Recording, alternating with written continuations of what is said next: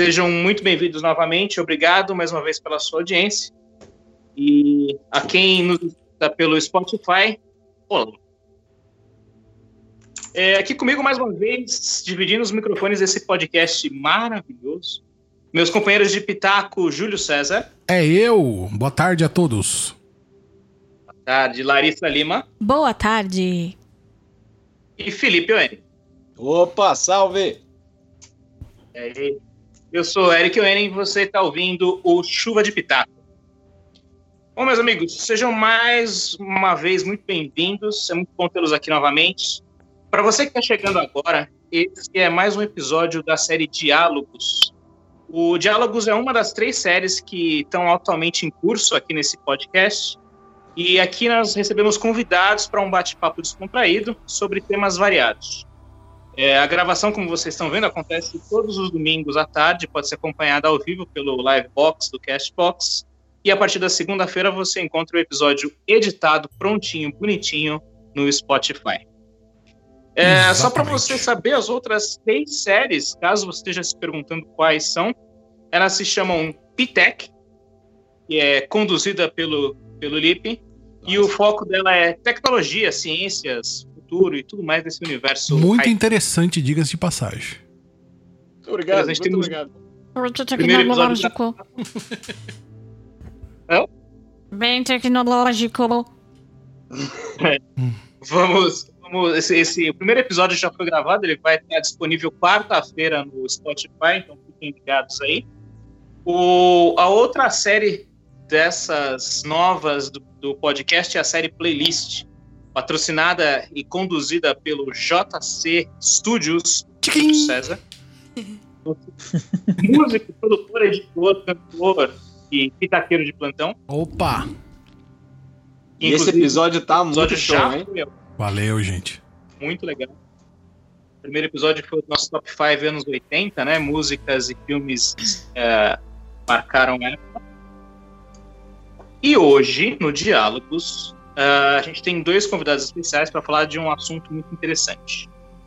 O primeiro convidado que eu quero apresentar aqui é o auditor Edson Alexandre Silvério de Souza, que quando criança desejava ser pastor e por isso chegou a fazer ensino médio no UNASP, uma das maiores instituições de ensino de teologia do país, segundo o MEC.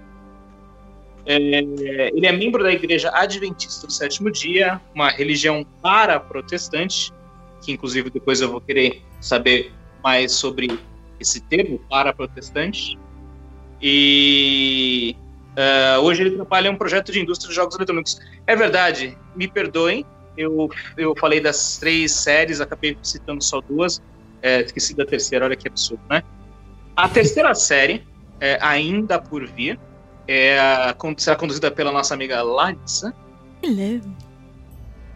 E vai abordar temas do universo feminino, uh, saúde, parto, gestação, uh, enfim. Saúde da mulher. Saúde da mulher está nesse âmbito aí. Perdão, tinha esquecido de falar. Sim, machismo, e vamos lá, né, amores? oh, já começou bem esse podcast. é. Tô brincando. Tô zoando. Não. Tô sim. Como é que é? Ma machos? Não, como é que é lá? Mansplaining. Mansplaining. Mansplaining. Podcast explaining. Mindes Gurbi. Vamos Pensar lá. E, e o segundo, a segunda convidada, o segundo convidado desse podcast é pastora da Igreja Evangélica Assembleana, missionária, convertida há quatro anos após uma vida praticando a religião católica. Uh, essa pessoa que, além de tudo isso, é minha mãe, Irene Osório. Opa! Oh, seja bem-vinda. Bem-vinda.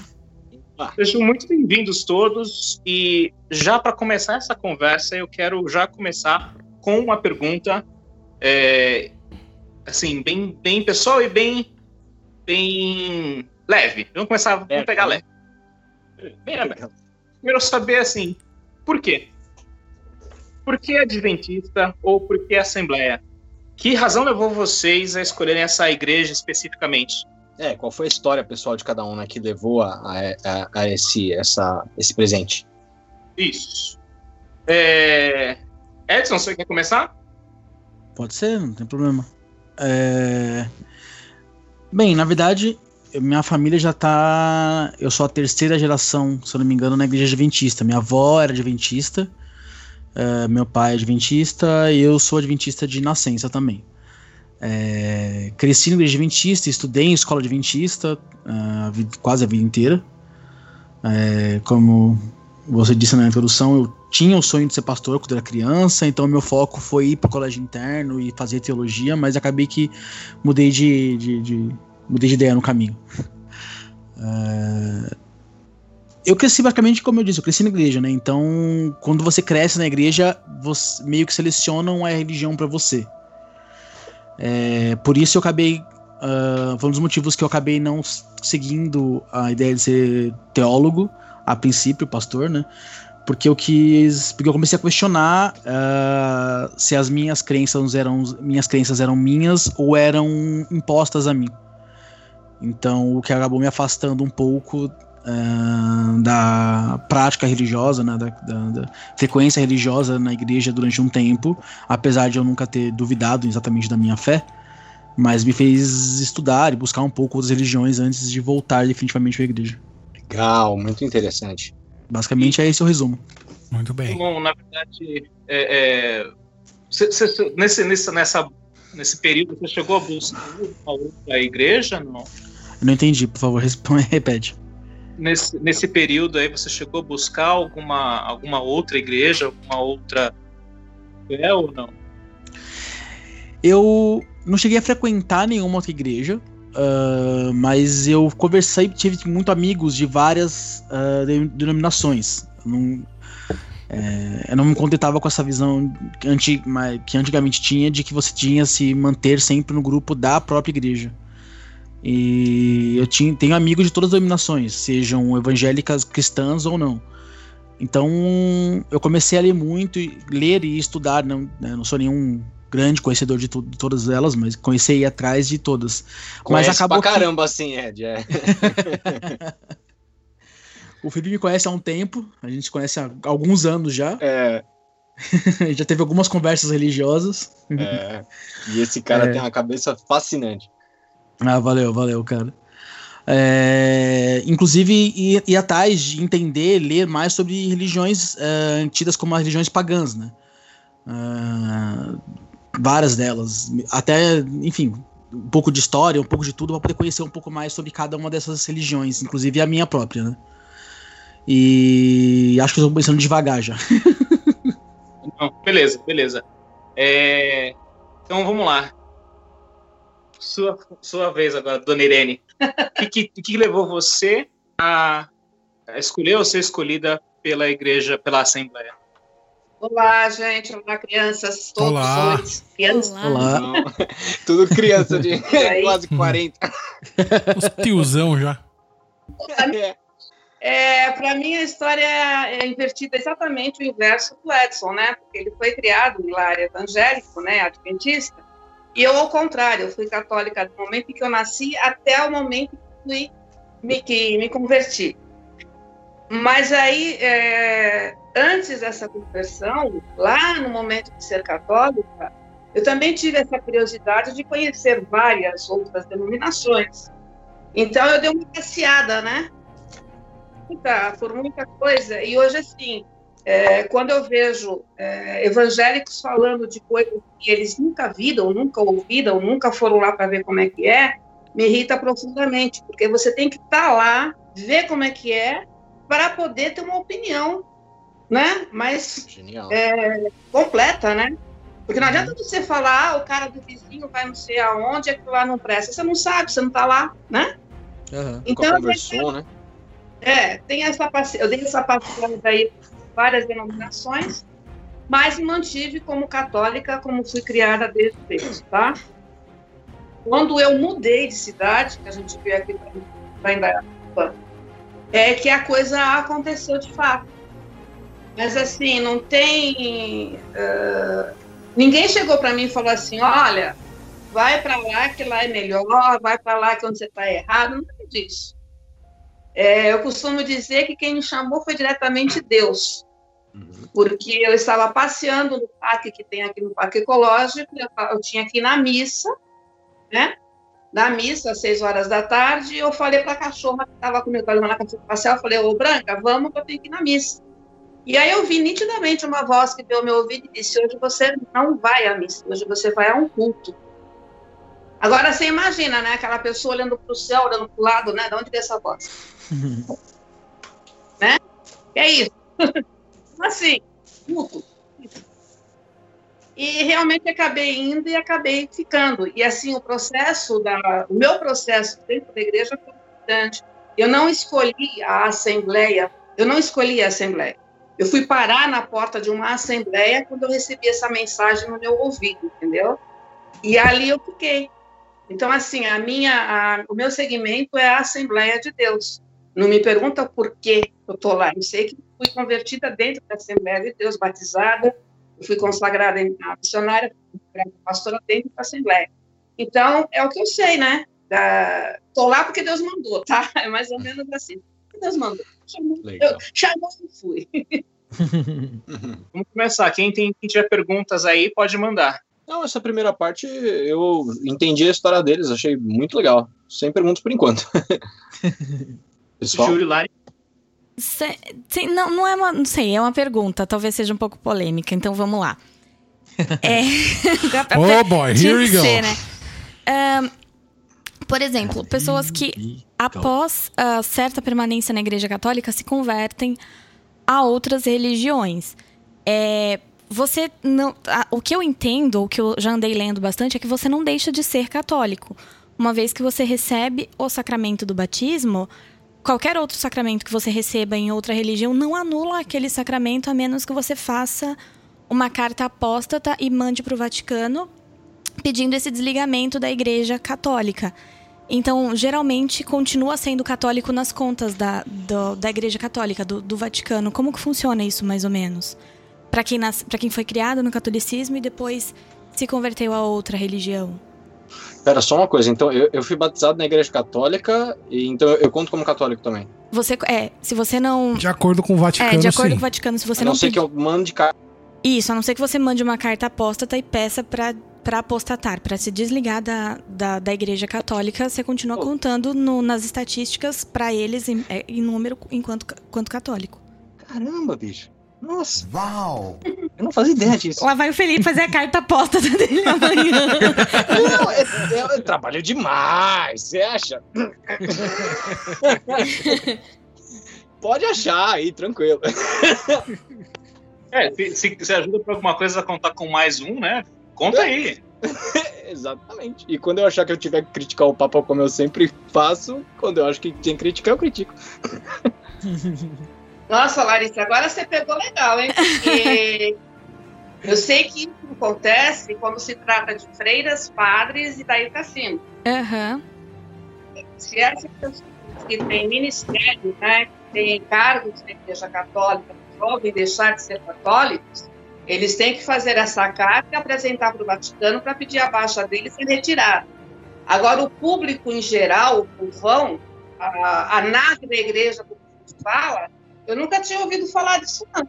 Eu... Tanto é que, assim, a Igreja Católica, ela batiza a criança praticamente recém-nascida, né, por questão dos pais, e essa criança, mais tarde, lá na época da, da da, da crisma, né, ela vai confirmar, ela vai confirmar ela quer continuar sendo católica. Isso acontece lá pelos 14 anos tal. É isso da história uh, da igreja católica que eu conheço.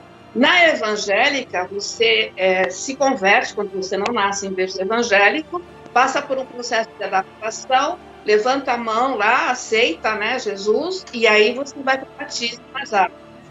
Mas eu realmente, assim, para o povo, povo normal, né, para a gente, que não tem, não tem ministério dentro da igreja, eu desconheço. Eu sei que para padres, freiras e todo esse povo, sim. A hora que eles falam, não quero mais ser católico, eles têm que fazer essa carta, mandar para o Vaticano e para baixo. Agora, o grande povo não via, não. Então, eu fiquei sabendo porque nasci, é, fui criada em, em berço católico e me considero católica até hoje. Só que houve uma época em que eu também questionei bastante a religião passei por outras religiões, por outras doutrinas, por curiosidade, para pesquisar. No fim das contas, continuo católica, porque é, é, é, aquilo que toca o coração, né? Também não sei se a questão de, de ter sido, ter tido uma infância católica tem uma, uma relevância muito grande. Mas na época que eu tava questionando isso, eu falei, ué, mas e se eu quiser ir para outra religião? E se eu não quiser mais esse sacramento? Será que eu posso, uh, posso anular? E aí, pesquisando, pesquisando, achei isso. Então, você pode anular o seu sacramento do batismo com, com uma carta apóstata também. Você pode pedir esse desligamento. É muito raro fazer, né? Porque até porque dá muito trabalho. E, e as pessoas falam, ah, tudo bem, né? Não, não, não sou mais católico, mas tudo bem, deixa lá. Não... Legal, assim, precisa, assim né? eu sei que hoje não é sobre catolicismo, né? Um outro dia a gente faz um sobre isso, chama mais é, católicos e tal. É, mas é, eu fico com a dúvida agora, por exemplo, eu fui batizado, mas eu não fiz o. Não sei como chama, é com 12 anos que faz. Crisma. Né? Crisma. Primeira Eucaristia. Porque eu já, já, já tinha idade para falar pro meu pai: não, tô de boa, não, não curto muito esse rolê. É, então, é, nesse caso, eu tecnicamente sou ou eu nem cheguei a ser? Você é porque você recebeu o primeiro sacramento. tecnicamente. É, tecnicamente você é. É, os, os, os, outros sacramentos são sacramentos diferentes. A crisma é confirmação, o, o primeiro Eucaristia é um outro sacramento, mas o, o que introduz você não... na igreja é o batismo. Eu sou, tipo, um não confirmado. Larissa? Oi. Esse primeiro batismo dele foi feito quando ele não tinha consciência e nem autonomia para decidir o que ele queria. Sim. Então, assim, pais dele consideraram ele como católico e batizaram, mas ele, Felipe, hoje, adulto, se ele não quiser, ele não é, entendeu? É ah, entendi, pessoal... entendi. Meus pais, para ser bem sincero, também me batizaram por questões sociais, né? Porque estamos no Brasil e todo mundo batiza, assim, mas... eles também não são católicos, né? Nunca não, mas o, o, catolicismo mundialmente é, é, batizado a criança quando é. jovem por questões sociais. E é, por questão de é. crença também, né? Porque se acontecer alguma coisa antes da fase adolescente, acredita-se que se ela for batizada, ela já está separada, já está diferenciada dos demais. Exatamente, uhum. tem essa questão também. É, vamos falar um pouquinho do batismo. Vamos pra frente na é. pauta, Eric. É, Desculpa, um pouquinho do batismo, mas para as igrejas evangélicas, para as igrejas protestantes, Boa. que já é bem diferente, que é o, o, é, o cara é batizado, a pessoa é batizada é, num outro momento, quando ela, quando ela realmente aceita a, a, a Deus naquela, naquela forma, naquela fé, não é isso? Sim, bom, a minha experiência eu frequentei, uh, porque algumas, cada, cada denominação tem seu processo, mas eles são meio parecidos na questão da ciência da pessoa pela escolha de ser daquela religião. É, a, na igreja adventista, o batismo é feito a partir dos 14 anos, se eu não me engano. Uh, mas você pode. Eu frequentei. Não, acho que são dos 11 anos. Eu frequentei estudo, escolas, escolas sabatinas, escolas bíblicas, né? De preparação para o batismo durante três anos. Porque eu sempre queria ser batizado. Desde pequenininho.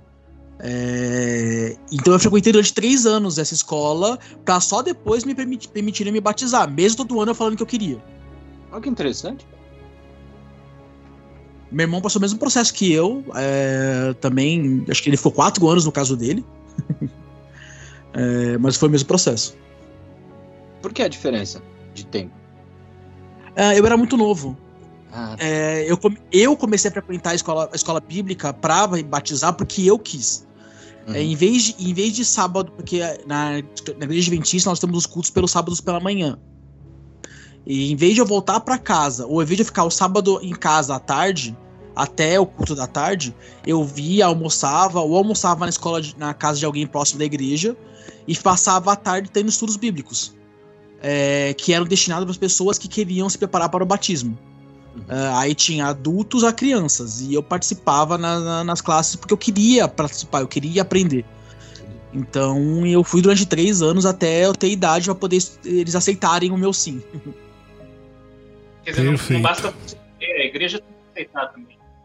Sim, é, na igreja adventista, pelo menos quando você escolhe, você é, é lido a carta, a intenção de batismo perante os membros da igreja e eles, uh, entre aspas, votam aceitação ou não. Ah, é?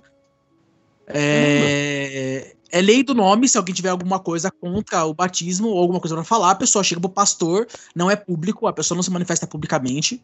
Uhum. Ela vai para o responsável da igreja e manifesta e fala o que ele tem a dizer sobre para a pessoa. Mas é lido antecipação o nome da pessoa. Entendeu? É... Então é um processo que a comunidade é que veta o batismo do indivíduo. Não é bem veta, ela pode. Uh, ela pode. Alguém pode, por exemplo, a pessoa. Uh, se diz que ela tá fazendo todos, seguindo todos os preceitos da igreja. Uhum. Mas alguém testemunhou ela fazendo algo que vai contra os, uhum. os, os, os, os dogmas da igreja. Sim. É, uhum. Essa pessoa ela pode a, a, ouvir, ah, fulano de tal quer se batizar. Mas mas eu acabei de ver ele fazendo algo que vai completamente contra os dogmas da igreja. Em vez de você espalhar isso pra todo mundo e criar um clima, você chega pro responsável por essa área do batismo, conversa uhum. com ele, e aí vai ser a pessoa, essa pessoa que tá querendo se batizar vai ser vai ter uma nova entrevista, uma conversa para ver o que o, o, qual é o a verdade sobre esse testemunho entre aspas, entendeu? Entendi. Mas se ficar verificado que a pessoa realmente pisou ali fora do quadrado, é, como é que o, que o que acontece? Não batiza, espera mais, manda estudar? Normalmente espera mais um pouco. Tá. Uh, é caso a caso. É caso a caso. Porque às vezes é um mal entendido, às vezes realmente aconteceu e a pessoa pede, é, se arrepende por aquilo, ela sabe que ela errou, ela assume que errou, uhum. é, segundo as visões do dogma da religião, dos dogmas uhum. da religião.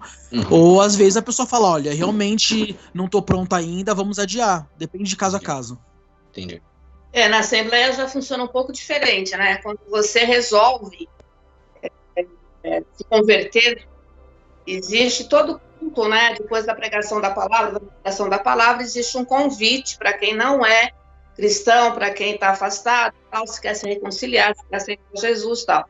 Você aceita, é, você passa a ser membro daquela igreja, ah, seus dados são anotados, tal, aí existe uma, uma pessoa responsável pelo contato, pela conversa, o bate-papo com você, você vai uh, nos cultos, você começa a aprender a palavra, a se inteirar né, dos dogmas da igreja, e aí buscar a preparação para o batizado. Quando você se achar apta a ser batizado, então você eu estou pronta para quero ser batizado.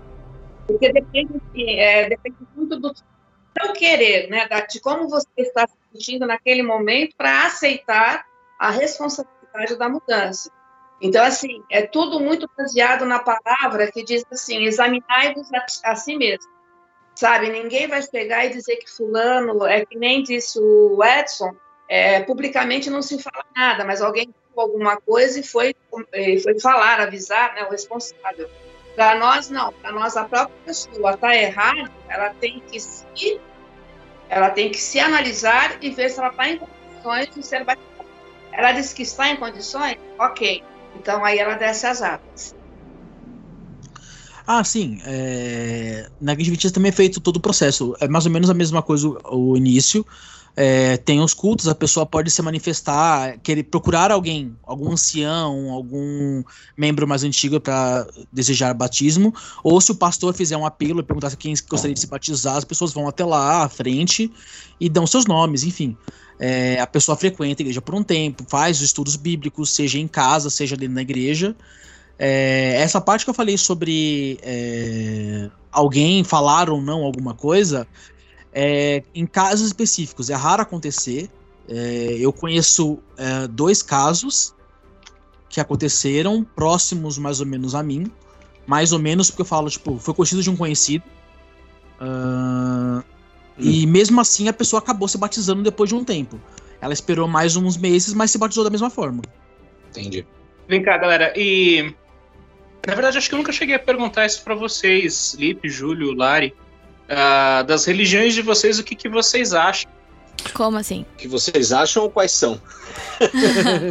que eu acho da, da, religião da, que eu sigo? Das religiões são as religiões. Desculpa, eu não entendi você. É. Repete, por favor quais são suas religiões e o que, que vocês acham de religião em geral. Posso responder? Manda bala.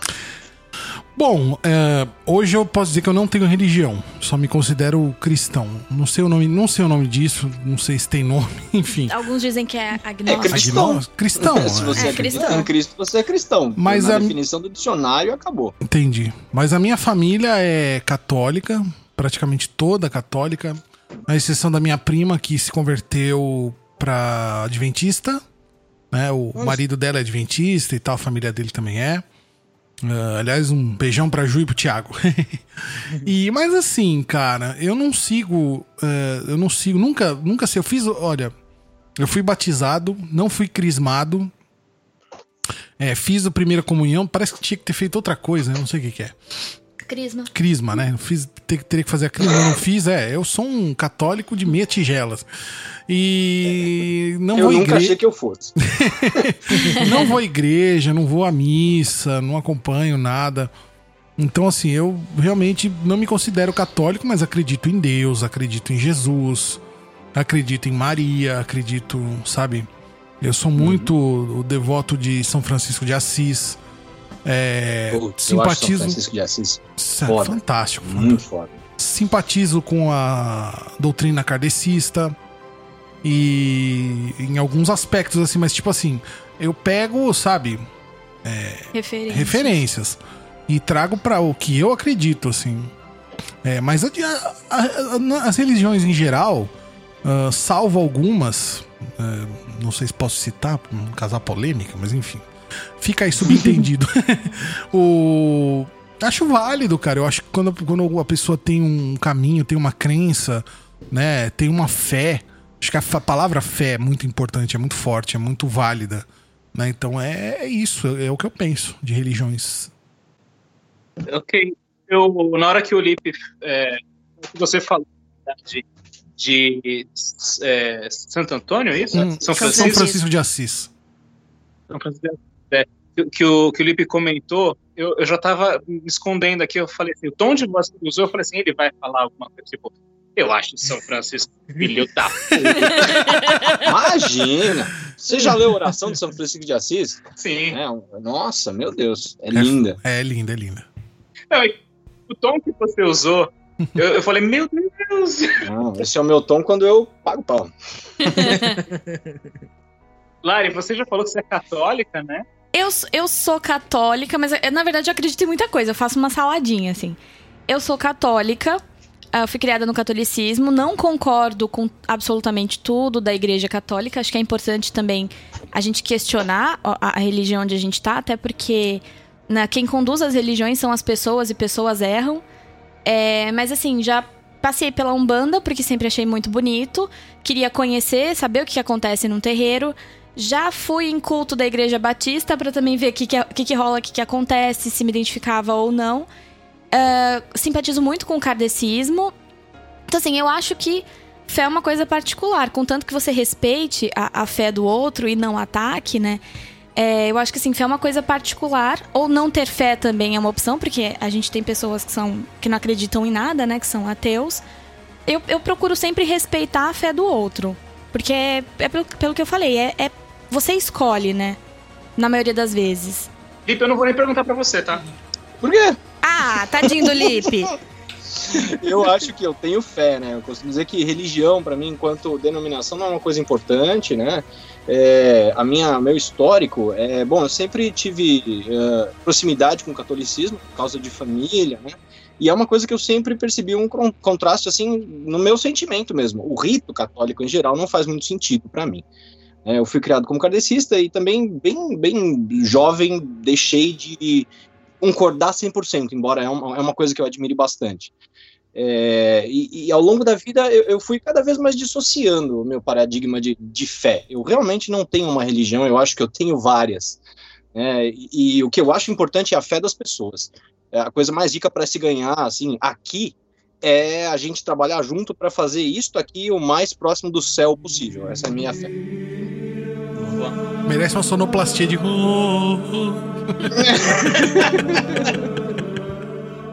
Coloca. Vou colocar na edição depois. Felipe, o mago.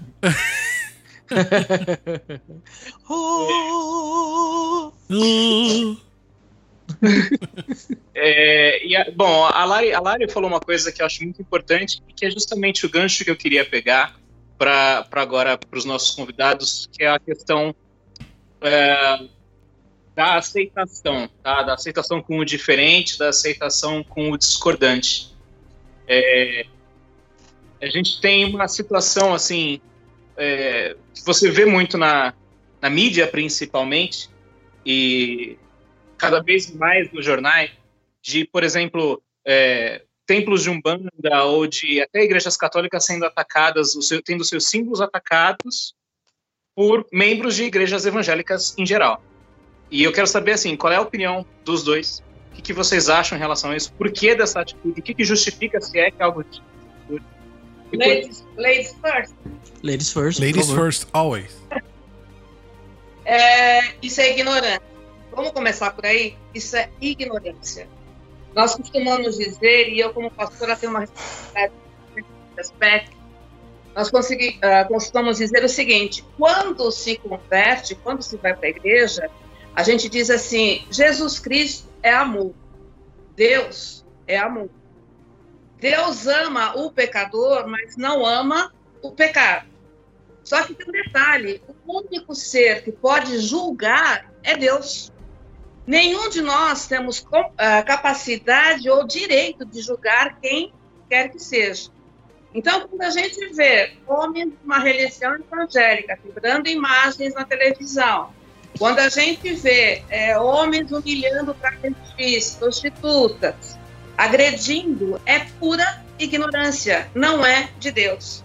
Então, é assim, a única coisa que essa pessoa não tem é a unção do Senhor dos Exércitos, do nosso Deus. Porque Deus não é isso.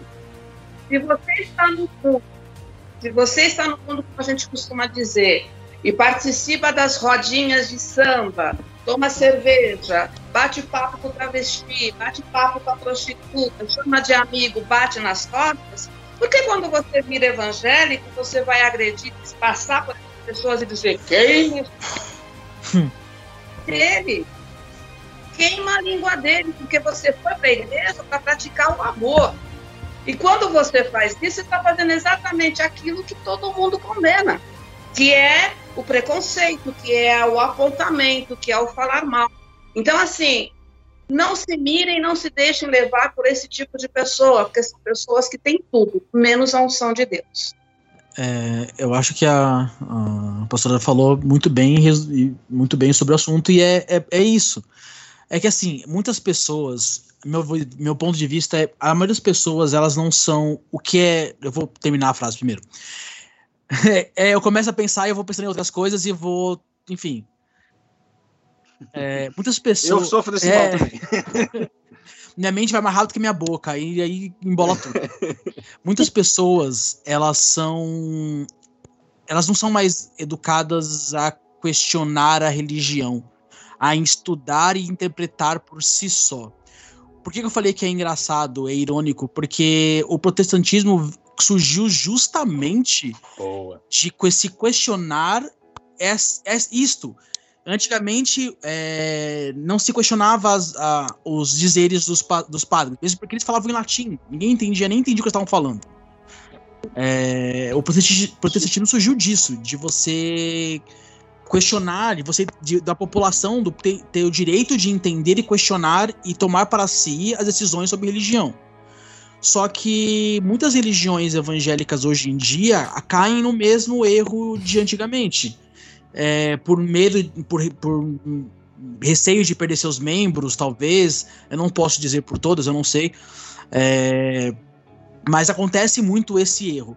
E isso acaba ocasionando das pessoas elas só reproduzirem o que elas veem, reproduzirem o que elas viram outras pessoas uh, fazerem. Então, se um membro antigo fala queima, a pessoa acaba pegando para ela e começa a usar o queima. E ela nem sabe por que ela tá falando aquilo. Uma coisa antiga é. que é muito usada é o chuta que é macumba, por exemplo. Por quê? É só uma macumba. Deixa ela lá. Uhum. Não é problema seu, né? Não é seu. Não, é exato, entendeu? É tipo, mas por que produzir Às vezes nem é isso? é pra, pra você, né? Isso? E as pessoas nem sabem o porquê não falado isso, da onde surgiu isso.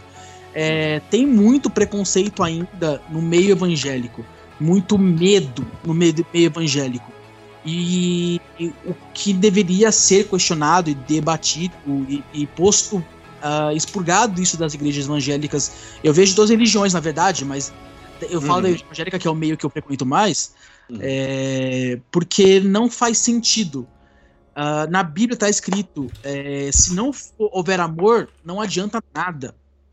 Parafraseando, né? Uhum. É, então, não adianta você uh, se dizer separado, se dizer próximo a Cristo, porque o que é ser cristão? Ser cristão é ser um pequeno Cristo, é imitar a Cristo. É tentar seguir uhum. os passos de Cristo. Uhum. Não adianta você se dizer um cristão e em vez de almoçar na casa do, do filisteu, do, do político corrupto, porque ele era um político corrupto, uhum. em vez de você ir e abraçar e perdoar as a, a prostituta, vamos dizer assim, você é, apontar o dedo. Uhum. Não faz sentido você se dizer cristão e fazer e cometer essas ações.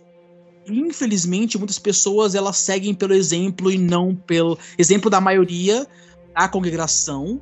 E é o feito manada, né? Uma pessoa aponta, outra pessoa fala é. mais alto, outra fala mais alto, e quando você vai ver, tá todo mundo gritando. Não só na religião, né, Ed? Em tudo, não, em né? geral, em geral. é humano, né? É, é geral, exato.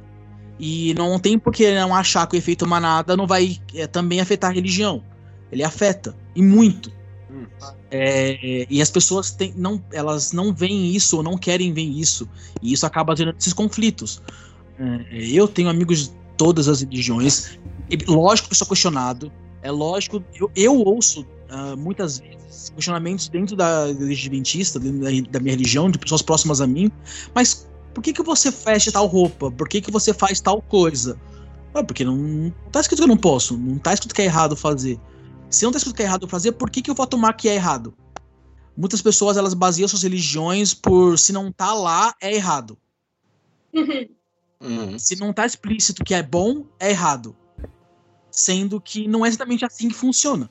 É que é meio que uma linha tênue, né? Por exemplo, tem quem segue a religião e eu acredito que, é, independente de onde você tá, se você é católico, se você é espírita, se você é, é, protestante, é muito da sua índole. Então, se você é a pessoa que já tem esse comportamento de se sentir acima dos outros e de julgar o outro, isso vai acontecer em qualquer lugar que você esteja, na igreja, no trabalho. O que, é, o que a grande complicação é que dentro de todas as religiões existem os fanáticos. E aí, Sim. quando você chega na, né, nessa, nessa questão do fanatismo, eu, acho que é o que complica tudo. As pessoas perdem a linha, perdem o meio termo. Então, começam a, a interpretar as coisas ali ao pé da letra, né?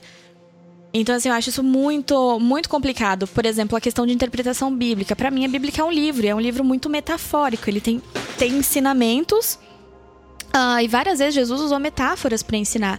E aí as pessoas não têm essa compreensão, então radicalizam, né? Então, ah, se a tua mão direita te leva a pecar, arranca. Aí a pessoa vai e corta a mão. Não, não tô falando catolicismo. tô, tô, tô levando para um, pra um campo mais radical. Né? Então, assim, tem gente que adota isso. Que, que, que, abraça esse fanatismo e ele tá certo, ele tá acima de, de todo mundo. Só o que ele faz é certo. Eu acho que isso e, tem em todo mesmo... lugar. E mesmo na, na hora de interpretar de uma maneira não tão literal, as pessoas ainda conseguem interpretar de uma maneira, abre aspas, literal. Essa frase mesmo que você falou. Não, pior é que assim, a, essa frase que ela falou, é, se sua mão direita te faz pecar, arranca. Tem muita religião que interpreta essa frase como Sim. se um membro da igreja pecou, ele deve ser tirado da igreja. Porque é, ele é a mão que tem que ser arrancada, entendeu? Entendi. É, que é, tipo, e... totalmente interpretativo, né? Eu posso Exatamente. não entender assim, né? É, pois é. Mas o que existe hoje em dia é muita interpretação de acordo com aquilo que te convém. Isso. Então, assim, me convém fora um membro, e hoje se tira fora membro da igreja, sabe qual é o maior motivo que se tira fora, que não se dá bola, que não está nem aí? É dízimo. Se o cara hum. não é um bom dizimista, se ele não entra com uma boa grana na igreja, ele não faz diferença nenhuma. A primeira pisada de bola que ele dá, ó, pode ir, que aqui não tem problema, pode ir isso é horrível, entendeu? Porque eles usam a Bíblia como argumento contra a pessoa. E quando não é isso, tem que ser a favor, tem que ter o lado de trazer de volta, de fazer caminhar e andar certinho. Porque na Bíblia, assim, em Atos, Atos 13, 47, diz assim: Eu te constituí para ser a luz dos gentis, a fim de que seja salvação para até os confins da terra. Todo cristão chamado, ele tem que ser salvação. Ele tem que ter palavra de amor, ele tem que ser luz. Ele tem que fazer a diferença. E hoje em dia, infelizmente, estão fazendo justamente o contrário. É, bonito. Uma, uma coisa que eu vejo muito acontecer é que eu, eu aprendi um texto, uma frase, né? Quando eu tava na oitava série, eu acho, de um professor de história. Não, é de história. É, ele falou o seguinte, ensinou o seguinte pra gente, que um texto fora do contexto não é texto, é pretexto. Genial. genial. Muitas pessoas, elas pegam partes da Bíblia e interpretam como um todo. E fazem daí as suas, entre aspas, religiões. Eu falei entre aspas porque a pessoa tá numa denominação e ela pode estar nessa denominação e seguir uma religião própria. Uhum. Tem as ela... próprias interpretações, as próprias certezas. Eu acho Exato. que eu tô nesse meio aí. Eu sou católica, mas eu tenho as minhas interpretações, os meus questionamentos uh, so sobre as coisas que acontecem. A gente sabe que acontece muita coisa, né?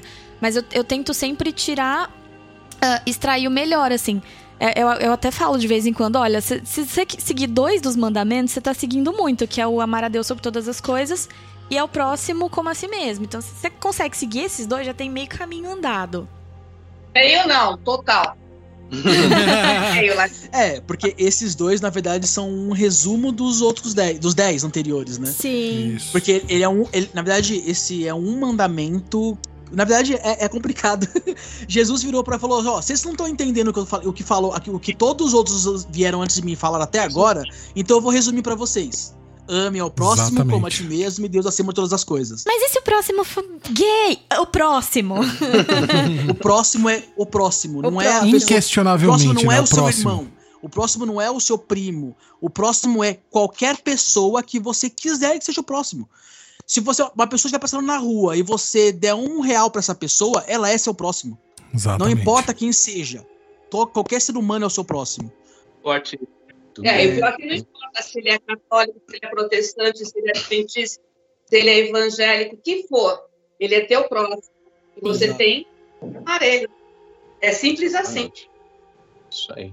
O complicado que eu acredito que gere muito, é, é, muito essa falha de comunicação de uma religião para outra é que alguém vai lá e faz uma colocação errada, faz uma colocação preconceituosa, independente da religião. Aí as pessoas vão lá e começam a linchar essa pessoa e por ela fazer parte daquela religião, ah, naquela religião todo mundo julga, naquela religião todo mundo faz coisa né? errada. Generalizam, né? Não, não veem que é um indivíduo inserido dentro de um contexto religioso que nem todos concordam com ele. Acho que a maioria não concorda com algumas colocações uh, que são, assim, preconceituosas, que são erradas. Mas aí você pega uhum. esse e pronto. Por, por, um todos pagam, né? Já que esse fulano falou coisa errada, então todo mundo que tá ali concorda com ele. Eu acho que normalmente cai no, no, no comportamento de manada entre aspas, nesse caso, porque é meio que protecionismo. Porque, assim... se uma pessoa da, da muito veja acontece muito uma pessoa da religião é atacada é porque assim os evangélicos eles foram perseguidos durante os cristãos foram perseguidos pela história né? Uhum. Durante muito tempo é. e em tempos diferentes. Perse também erraram muito, não, não se exima dos próprios erros, eles erraram muito com os outros, mas eles também foram muito perseguidos.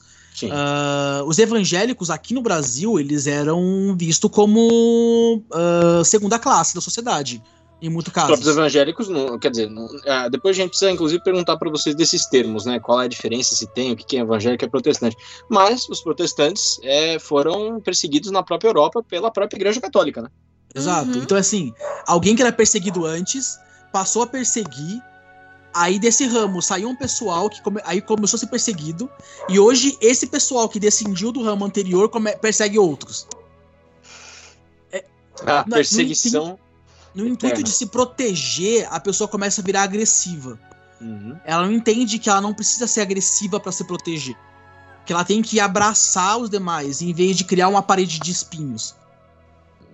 E isso causa muitas uh, uh, pequenas desavenças que se somam e causam esse ruído gigante. Galera, deixa eu, deixa eu pauta. É, é, hum. pegar um. Ah, Lipe, você queria fazer um, um, um pitaco? Não, não, não. É, fala, Eric. Não, então, na verdade, eu queria pegar o, o gancho que a, que a Lari deixou um pouquinho, alguns minutos atrás, que falando da questão do fanatismo. É, o fanatismo religioso, a gente sabe que ele é um problema, seja qual for a religião, né? É, aliás, fanatismo de qualquer tipo, tá? Não só religioso. Uhum, fanatismo claro. religioso, fanatismo político, fanatismo é, de futebol, não importa, qualquer fanatismo ruim. Como diria Regis Tadeu, Você falou os três fã, maiores atuais. todo fã é um alienado. Tá. E, e, mas especificamente do religioso, eu, eu, eu queria levantar essa, essa bola para vocês, que é o seguinte: a gente vê muito na, na, na mídia, na internet, é, aqueles é, pastores vendendo coisas mágicas. É o paninho ungido de não sei das quantas. É o tal do pastor vendendo a máscara invisível. É o lenço. Máscara invisível é ótimo, hein, cara? É, Porra. aquilo lá, aquilo lá foi de humor, tá? Só defendendo que aquele cara é muito bom. da máscara invisível. É, é, é, mas assim, tudo bem que, que, que talvez esse específico não seja, mas tem Não, não. tem aquele pastor do arco e flecha, sabe? Enfim, É, entende tudo. esses absurdos todos. Terreninho no céu. Isso, esses absurdos todos que a gente vê em todas as religiões, tá? A gente está falando aqui especificamente das religiões protestantes evangélicas, mas acontece em todas, obviamente. É, elas, obviamente, elas vêm de um fanatismo cego, da- das pessoas seguirem aquele, aquela, aquela pessoa, o que ela representa, aquele pastor, enfim, e acreditar em absolutamente tudo que ele fala, né? É, como que vocês enxergam isso dentro das igrejas de vocês? Esse fanatismo, se isso acontece, como que isso é visto? Como se evitar isso, principalmente? Eu acredito que qualquer fanatismo religioso, independente da religião, é perigosíssimo. É, é, é- é- é- por mim é visto como extremismo, assim. é- é, eu acho que priva a pessoa de julgar, né, de, de, de pensar, de raciocinar, de questionar. Eu acho que assim, o maior, o maior ato de extremismo religioso que a gente viu nas últimas duas décadas foram os ataques ao World Trade Center, né, cara? Os caras levaram a cabo mesmo uma. sim. um- hã? Não, por isso que eu digo que é de todas as religiões, não é exclusivo de uma, não. Sim, É, sim, sim. é, é. Né? Um, do- um dos maiores exemplos mesmo. Mas. Foi um negócio assim absurdo, é, surreal, mas que aconteceu devido a extremismo religioso, a, a entrega total da pessoa, a alienação total da pessoa frente àquela crença dela, né? É, e a interpretação dela é, daquilo que o Corão dizia, que na verdade a gente sabe que não era aquilo que o Corão dizia, mas eles entenderam que dizia que tinha que destruir o imperialismo americano jogando avião nas Torres Gêmeas. E deu no que deu, né? Eu vejo como uma crueldade, como uma crueldade, porque geralmente quem vai procurar a igreja, quem vai procurar ah, um auxílio, tá precisando de conforto, tá precisando ser acolhido, seja porque tá com problema no relacionamento, seja porque tá com algum problema financeiro, com problemas familiares. É, e aí você vê uma pessoa dessa e tenta, e tenta extorquir, porque o que, algumas, o que alguns lugares fazem é extorsão. É, e tentam extorquir e brincam com a fé alheia, né? Tem, tem, tem lugares que são muito teatralizados. Então, eu vejo isso como uma crueldade, porque a pessoa vai ali pura e nem todo mundo tem, tem esse questionamento que a gente teve de vamos ler a Bíblia, vamos tentar interpretar, vamos ver o que, que ela me diz. Tem muita gente que chega lá e não sabe nem ler, coitado. E aí eles vêm e fazem esse teatro e enganam, como enganam. Eu, ve- eu vejo como uma certa, como uma certa crueldade isso com a fé. Eu, eu detesto esse tipo de brincadeira com o que é, que é muito íntimo das pessoas. É uma coisa que de Deus realmente não tem nada, né? É, espera só um pouquinho. É, te- temos um. É, gente, só usar um argumento que não, um argumento que não tem discussão. Bíblia, Levítico 26 diz assim: Não farei para vós outros ídolos, e nem vos levantareis imagem, figura nem coluna, nem poreis pedra com figuras na vossa terra para vos inclinardes a ela, porque eu sou o Senhor vosso Deus. Guardareis os meus sábados e reverenciareis o meu santuário, eu sou o Senhor. A Lari falou um negócio muito interessante, falta de Bíblia, porque a palavra diz que não haverá nada disso, nenhum tipo. Só que é muito interessante. O evangélico, ele sai da igreja católica, onde tem os santos e as imagens. Ah, você lá está errado porque você cultua, você adora aquelas imagens que estão lá. Beleza? Beleza. Aí vai lá, se converte, vira evangélico, e passado para o quê? Pastores, levitas, pregadores, sabe? Vão naquela ânsia, naquela necessidade de receber alguma coisa e aceitam tudo que é baboseira que essas pessoas falam. inclusive vendendo, comercializando, prometendo. Então, na verdade, o ser humano tem uma carência muito grande de é, seguir que nem rebanho mesmo, alguma coisa que satisfaça de imediato. Quando a palavra diz nada disso é lícito, ao que é lícito, o que é honesto, o que é certo, é adorar e glorificar o nome de Deus. Então, assim, é que nem o Eric disse, é toda religião? É, é toda religião. Porque, infelizmente, de uns anos para cá, o evangélico ficou adorador. Só que, em vez de estátua de barro, de gesso, é de homens. Quer dizer, está cometendo o mesmo erro. Falta do quê? Leitura bíblica. Porque a Bíblia, para nós, evangélicos, é um manual. Né? É, eu acho interessante, porque a, a pastora citou Levíticos, uma coisa que a Bíblia faz muito, é, eu vou chegar no ponto, nesse ponto na, na, na explicação que, tô, que eu falando aqui, que é a minha opinião. Uma coisa que a Bíblia faz muito é, a Bíblia ela é autorreferencialista, ela se autorreferencia o tempo todo. Um, um texto mais para frente sempre usa de referência um, um, texto que está atrás. Por exemplo, o texto de Levíticos ele vai, ele é uma referência ao mandamento, ao terceiro mandamento, ao segundo mandamento. Não fará, não faça imagens de nenhuma coisa que há lá em cima no céu, ou embaixo na terra, ou nas águas debaixo da terra. Não se ajoelhe e o terceiro, não se ajoelhe diante de ídolos e por aí vai o mandamento, o mandamento. Então, Levíticos ele está citando o que veio antes dele. Qualquer uh, uso da Bíblia para justificar alguma coisa que vá contra um texto anterior é um mau uso, é um texto fora do contexto. É um texto com um propósito uh, específico seja o propósito daquela religião, seja o propósito daquele pastor, seja o propósito daquela, daquela pessoa, daquele grupo de pessoas. É, então é assim, a pessoa tá mal intencionada? Talvez sim, talvez não. Eu não considero de boa, uma boa uma, ah, uma boa decisão se formar uma religião baseada em pedaços de textos e não num texto completo no máximo possível, quando você tem um texto completo. Uh, porque existem religiões formadas em pedaços de textos, porque não existe mais textos, né? Outras religiões, ah, eu tô falando. Uh, por que, eu falei isso? É... Sobre objetos ungidos? Hã? Objetos ungidos? É, é, exato. Porque a partir do momento que você. A Bíblia ela fala que somente Jesus é o caminho. Ele é o caminho, a verdade e a vida. Inclusive, a verdade do conhecer, conhecereis a verdade e a verdade vos libertará é uma referência a Jesus, porque ele é o caminho, a verdade e a vida. Mas enfim, é, se só ele é o caminho, a verdade e a vida, você não precisa de outros meios para atingir, alcançar uma bênção, alcançar um, pedir a Deus algo, uma intercessão, se não seja por meio de Jesus Cristo.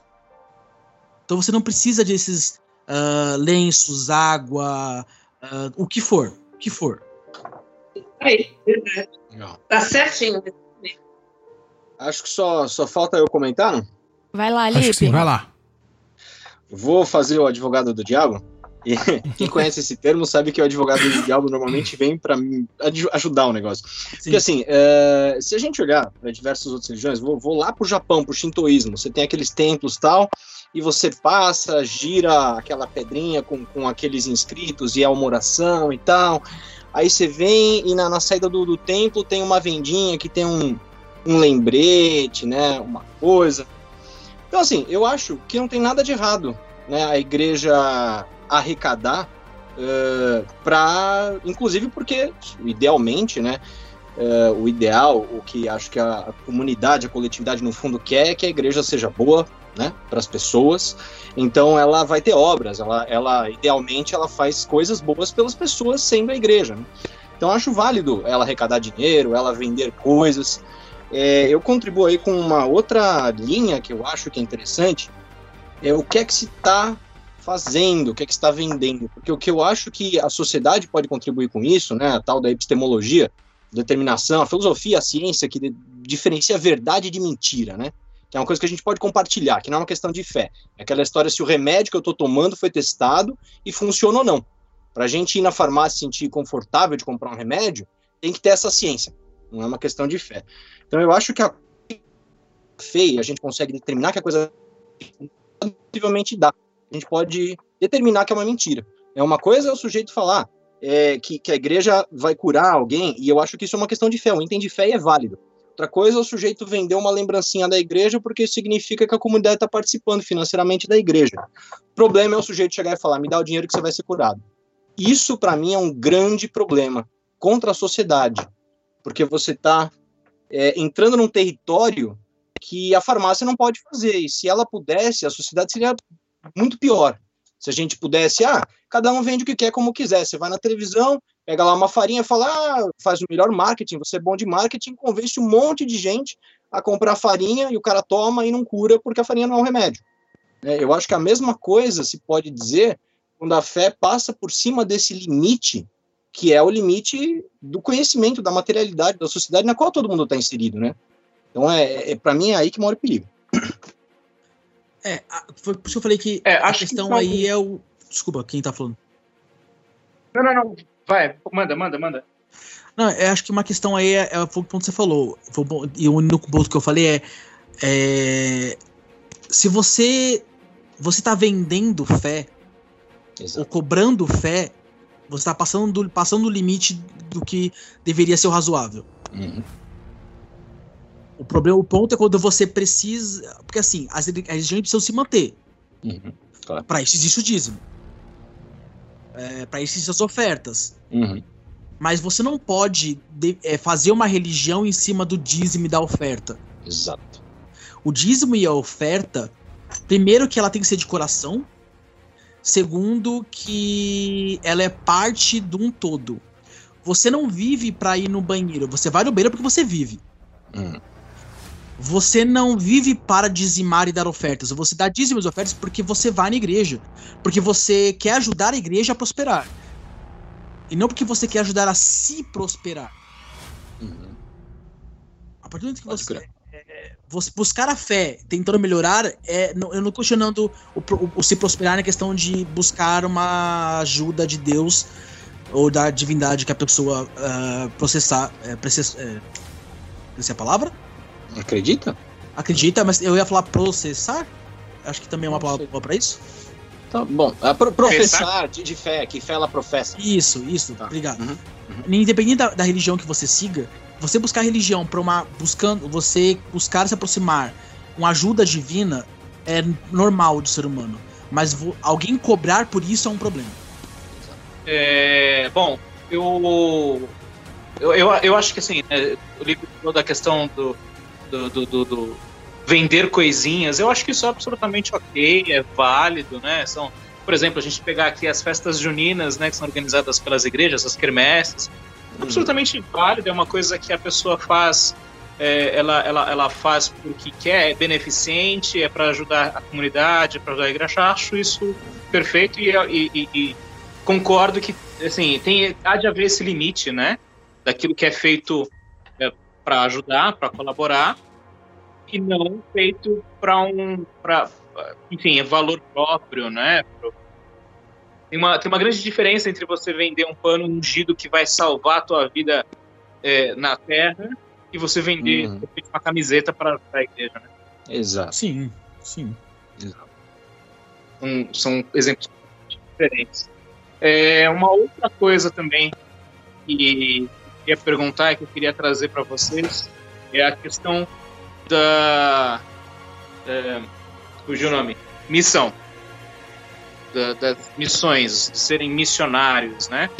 É, eu, eu, eu entendo a teoria, eu entendo a filosofia, mas me preocupa um pouco algumas coisas que a gente tem visto de missões, por exemplo, a tribos indígenas do Alto Xingu.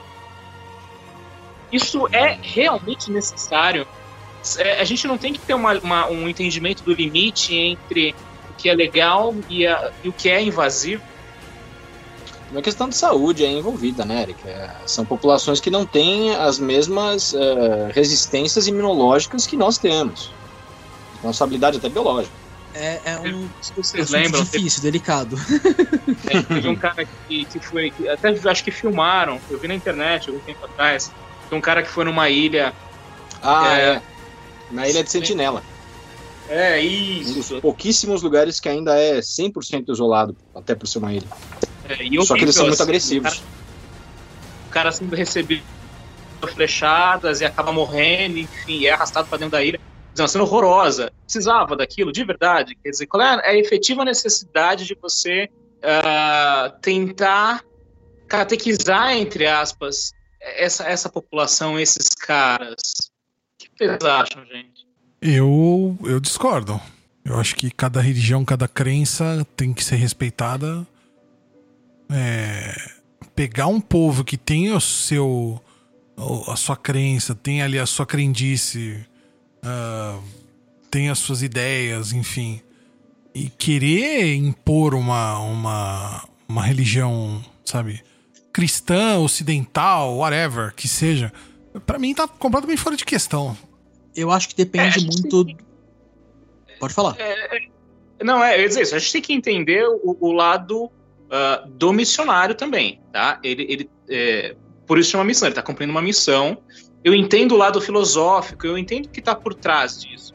Tá? Eu entendo que ele está fazendo isso. O cara, é, a gente olhando de fora tem a impressão que o cara é um filho da puta e está indo lá invadindo. Calma, também não é assim.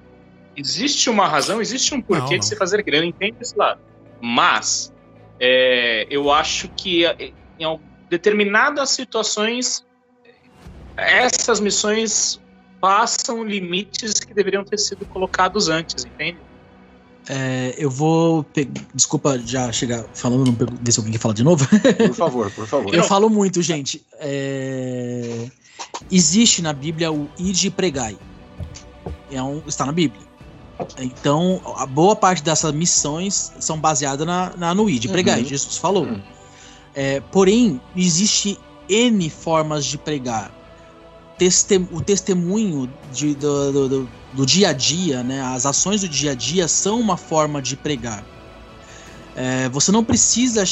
É, aí vem a questão entre você convencer ou converter a pessoa. Você obrigar ou mostrar através de, dos, da, dos, do jeito, da pessoa que você é que existe outras crenças. E a pessoa escolher buscar maior conhecimento sobre isso ou não. É, você impor religião nunca é bom, independente se for uma religião, uma tribo, diferente se for meu vizinho. Uhum. Impor religião nunca é bom. Concordo. Agora, você falar sobre e dar brecha para a pessoa se interessar, eu acho que não é invasivo. Porque se você demonstrar para a pessoa que existe outra, outra religião além da dela e ela se interessar, você não está impondo a ela. Sim. O problema é você chegar lá e falar, não, vocês estão errados. Isso é, é errado. Ponto. Zo, deixa eu te fazer uma pergunta, rapidinho. Porque eu achei a explicação completamente coerente, eu super concordo com ela, mas vamos supor. É, eu tô, vai, no meio de uma, de uma pandemia. Eu vou falar de uma pandemia até mais grave, não a nossa. Uma pandemia de, de peste negra, né? Uhum. Aí tem lá um, um, lugar onde, onde estão isoladas as pessoas com peste negra e tal é, o id pregar vai me levar a entrar naquele lugar porque lá eu preciso justamente onde eu vou servir de vetor, vou contaminar mais pessoas. Isso não entra em contradição com o, o mandamento de não matarás e de preservar as pessoas, né? É isso que eu pergunto. Qual a diferença entre uma situação imediatamente tática dessas que todo mundo reconhece, né, é, iminente perigo à vida, e uma situação é, de uma tribo isolada, onde aparentemente não tem nada demais eu me aproximar de uma pessoa e conversar com ela, porém a gente sabe, por ciência, que você vai estar tá trazendo um germe, vai trazendo um vírus, uma coisa boba, uma influenza, que para ela é absolutamente fatal. Tá, eu vou usar como exemplo uh, a Igreja Adventista porque é o que eu frequento. Uhum. A Igreja Adventista, ela tem a ADRA, que é uma das maiores organizações de, de, de auxílio humanitário uh, depois, abaixo da Cruz Vermelha, por exemplo, né? Uhum. É, um dos umas coisas que a ADRA faz aqui, e vou pegar o exemplo do nosso país, a ADRA ela tem um navio dedicado a tratamento dentário e saúde na Amazônia, mais de um navio, uhum. na verdade. Uhum. É, então, o, o, navio, é, ninguém, são adventistas, no geral, né? É, é, uma agressão adventista. Mas gente, eles não vão lá para para impor a, a Bíblia. Eles vão lá oferecer tratamento de médico dentário para essas tribos, para essas pessoas que. Não só para as tribos, mas pessoas que não têm acesso a, a, a auxílio médico dentário. E no, na, no navio, que é esterilizado medicamente, as pessoas fazem N exames antes de ir pra lá, tem passagens bíblicas, é feito uhum. culto no navio, quando o navio está aportado, porque ele fica lá meses, então no sábado as pessoas ah, em volta vão ouvir os cultos. É, você não precisa. Uh, você pode tomar todos os cuidados necessários e ainda assim espalhar a palavra. Vamos dizer Deixa assim. Eu, é porque acho que a gente, a gente não está se entendendo numa definição fundamental. Acho que a gente estava falando, no fundo, quando a gente citou ainda de sentinela, de populações isoladas do contato uh, humano amplo. É, não estou falando de, de ir para a Amazônia numa tribo que já tem uma relação com todo o resto do país ou ribeirinho. Estou falando de assim, aquelas áreas que o governo delimita que não pode entrar, porque tem uma tribo que nunca teve o contato com outras pessoas de fora, por exemplo, ele de sentinela. Então, desses casos, nesse caso, você acha válido falar dane-se, entrar e falar com os caras? É, eu nunca acho válido a palavra dane-se. tá certo, tá certo. Entendi. É, passar por cima do limite. É, eu acho que. Por exemplo, é que você separou o exemplo da sentinela do exemplo da tribo, das tribos. Mas o exemplo não é tão diferente assim, porque os, as tribos indígenas, por mais que elas estejam já um pouco mais acostumadas, elas não têm os anticorpos que nós temos não os mesmos, mas também elas já foram parte de tribos não. que, por exemplo, morreram de, de tifo, de sim, rubéola sim. quando chegou o europeu lá atrás, né? Essas sim, não contactadas, se chega uma influenza, morre é, todo mundo. Eu, eu, acredito assim, uh, tem meios de você chegar num denominador comum. Você pode ter conseguir acesso a esses grupos sem você invadir, é, sem você ofender e agredir ninguém. Você não precisa a, arriscar nada para isso. Ao mesmo tempo que você tem que tentar arriscar alguma coisa, porque o ir de pregar consta em fé também, né? Você tem que ter fé que você vai proteger e as pessoas vão ser protegidas. É, uma, é, é, delicado, é complicado, não é algo simples. Eu não tô falando que, que é só pegar um navio, esterilizar, levar a gente para lá e pronto. É, é, tipo, é, o que eu quis dizer com esse exemplo é que é um, é um, um exemplo de maneiras que pode se chegar no denominador comum.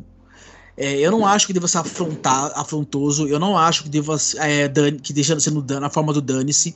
Eu hum. acho que você tem que respeitar o máximo possível a pessoa, a comunidade e elas. Mas ao mesmo tempo você tem que mostrar que tem opções. Isso no geral, não só religião, mas principalmente religião nesse caso, nesse, nesse tópico do assunto, né? Nesse ponto. Eu não tenho uma outra resposta melhor que essa, eu não sei definir melhor. Uhum. Uhum. Só falar uma coisa aí, na, não na defesa, mas na colocação que realmente né, acontece no nosso caso, na Assembleia. É, nós temos alguns grupos né, de missionários que realmente vão em lugares é, que são carentes de tudo. É, eles são carentes da alimentação mais comum, da higiene, é, enfim, é, de tudo. Eu fui convidada aí para o Peru e para uma local, as mulheres é, elas cozinham com as mãos porque elas não têm é, talheres, né? Não tem nada para cozinhar. É uma prática normal delas. E da mesma mão que cozinha é a mesma mão que planta. Então assim, você olha para as unhas, né? Terra está cozinhando. E os missionários que vão para lá comem, entendeu?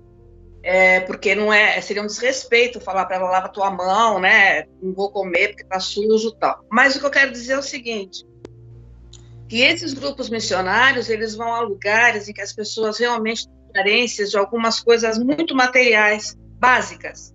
Um abraço, uma pasta de dente, uma escova, um sabonete, um prato de comida. E aproveitam para disseminar a palavra de Deus mas não numa imposição de conversão, qualquer coisa assim. Só vão dizer para eles: olha, nós servimos a um Deus que nos mandou aqui para ajudar vocês, entendeu? É, e começam a, ensinar e a falar. E não forçam nem a conversão, nem a aceitação por conta do, do que eles estão recebendo. Deixam ao cargo deles. Mas a missão que nós entendemos, ou que eu entendo, é aquela missão em que você recebe a, a missão, né? De ir a determinados lugares fazer alguma coisa realmente importante para o povo, né? Então, aí, assim, vamos dizer que a necessidade material é, o, é a, a, mola que move, e a espiritual é, é aquela que vem na sequência para aproveitar né, aquela oportunidade para falar de um Deus que salva, um Deus que cura, Deus entra com providência. Pelo menos é esse tipo de missão que eu conheço, entendeu? Assim, não é invasiva, ela é aceita, ela é recomendada, se é assim que pode dizer. Alô? Muito bem. É, foi muito bom, foi muito bom. É, no, então, no, no, caso de, de regiões onde, onde tem tribos não contactadas, você também acha que, que é válido entrar, tia? Olha, é, assim, é que nem foi falado, tudo tem um cuidado específico. Você não vai da Amazônia sem tomar a tal da vacina lá, né? Febre da febre amarela. Você tem alguns, você tem cuidados para antes de chegar lá, entendeu? E não é assim, você não vai fazer uma missão simplesmente de alegre. Quando você vai fazer uma missão de alegre, sem recomendação, sem orientação, ou como nós dizemos, sem que Deus tenha mandado, você se ferra mesmo, sabe? Você acaba morrendo num acidente da flechada, a facada, porque não era para você estar lá. Então, assim, quando o missionário ele tem um propósito, quando ele tem uma, um chamado para ser missionário, ele tem todo um preparo, ele tem todo um trabalho antes de chegar naquele lugar, ele vai saber do que precisa, ele vai saber o que ele tem que fazer, a distância que ele tem que se manter, sabe? Tudo é muito preparado. E a gente costuma dizer que quando Deus vai na frente, nada acontece de errado, entendeu? Então, quando você vê uma missão dando resultado, dando certo, é porque realmente houve chamado, houve dom, ele está fazendo sob o chamado de Deus. Quando você vê essas coisas acontecendo, pode ter certeza, o cara falou assim, sou legal, sou bacana, vou lá e vou fazer. Entendeu? Sem nenhum se ele tinha, se ele achava que ele tinha sentido o chamado? É, é pode falar, esse Não, tudo bem, pode falar. não, não, não, imagina, pode falar. Não, eu acho assim, esses, é, o problema é que hoje, meu Olívio, infelizmente, tem muito esse acho, sabe? Tem muita gente abrindo a boca para falar coisa, achando que está falando porque Deus mandou e não é bem assim. O que cabe é a gente ter o discernimento, a sabedoria de entender, avaliar e ver se é mesmo. Só que, infelizmente, né, esse povo aí, é, esses, esses, as pessoas falam, não, porque eu tenho chamado, eu tenho que lá. faz as coisas acontecerem e não, né? Não foi. e foi. É. Mas não era. É, o, o, meu ponto é, é, o seguinte: o quanto desse chamado é um chamado é, e o quanto desse chamado não tem um pouco de egocentrismo no meio. Por que, que eu tô falando isso? A pessoa ela pode ouvir um chamado. Não tô falando que ela não ouviu. Mas ela expôs esse chamado para os demais membros da religião dela para os, pros pastores, para os anciões, pros... ela conversou com os demais sobre o que eles acham sobre esse chamado. Ela, e, ela, ela, e ela teve, e outra, ela teve é, a humildade de ouvir o que eles têm a dizer sobre isso, de ouvir a opinião deles sobre isso, de ponderar sobre. Porque assim, se ele, rece ele realmente recebeu o chamado, por que Deus vai enviar um chamado para ele e não vai passar o, não vai orientar o pastor que a pessoa procurar para manter esse chamado. Entende? Verdade. Uhum. É, eu pego, por exemplo, o, o, a questão em é, Samuel, na Bíblia. Ele ouvia Deus chamar. Aí ele ia, foi até o, o, o sacerdote e falou: oh, Eu tô ouvindo um chamado. Ele, você tá com sono, volta a dormir. eu tô ouvindo um chamado. Tudo bem, vai lá, a hora de novo, mas vai dormir. Aí ele voltou, tô ouvindo um chamado. Aí Deus, Deus, na minha interpretação, Deus falou pro, pra, pro, pro sacerdote: só para pra ouvir o que ele tá falando. Eles conversaram e Samuel atendeu o chamado. Mas teve uma comunicação entre Deus, Samuel e Deus, o, o, o sacerdote, o sacerdote no caso, para esse chamado ir à frente, entende? É, a pessoa ela acreditar que ela recebeu um chamado é muito bom, mas converse com os demais, vê se esse chamado procede, entende? Não duvide da sua fé, mas espalhe a sua fé, converse, porque se você acreditar nisso, não tem por que você não conversar. Verdade. Eu, eu acho muito válido, mas eh, por outro lado, eu acho que mesmo assim acontecem erros da fé e das religiões, porque as pessoas são humanas, e, e é um pouco Sim. perigoso a gente usar argumentos assim, tipo, ah, se deu certo foi porque era para dar certo. É, o problema da gente misturar fé com conhecimento, né, é não respeitar os limites de um do outro. A fé ela vai ser íntima e ela não vai ser confirmável nem desconfirmável, porque ela é fé.